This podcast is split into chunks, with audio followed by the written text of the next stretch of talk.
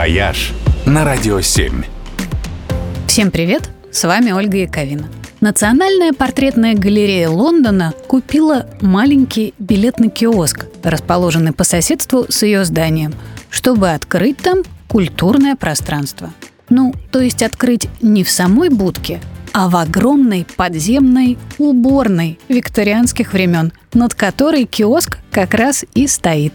Собственно, раньше он был входом в этот туалет, но в 70-х уборную закрыли и в будке сделали кассу. Теперь же подземелье, куда ведет роскошная винтовая лестница, снова открыли и переоборудовали в выставочный зал для культурных, так сказать, нужд. Надо сказать, что это не первый сортир, который получил новую жизнь.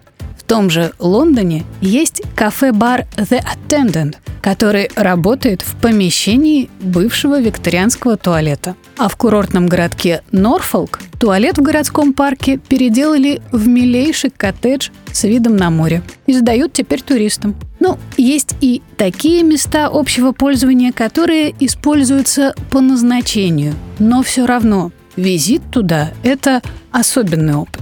Вот, например, туалет в Деци Плаза Мол в китайском Нанкине. Он официально признан самым роскошным в мире. Весь сверкает зеркалами и мрамором и выглядит скорее как какой-нибудь сад во дворце шейха. Или сортир Музея исламского искусства в Катаре. Его проектировал великий Иео Минг Пэй, автор пирамиды у Лувра, и его творение – похоже больше на космическую капсулу, чем на что-то приземленное. Ну а уборная отеля «Мадонна ИНН» в калифорнийском Сен-Луисе вообще считается главной городской достопримечательностью. Каждая кабинка там оформлена в своем неповторимом стиле. В одной вместо смыва настоящий водопад. В другом воду спускает водяная мельница. В третьем стоят огромные морские раковины и так далее. В общем, главное не увлечься экскурсией и не забыть, зачем пришел. «Вояж» только на «Радио 7».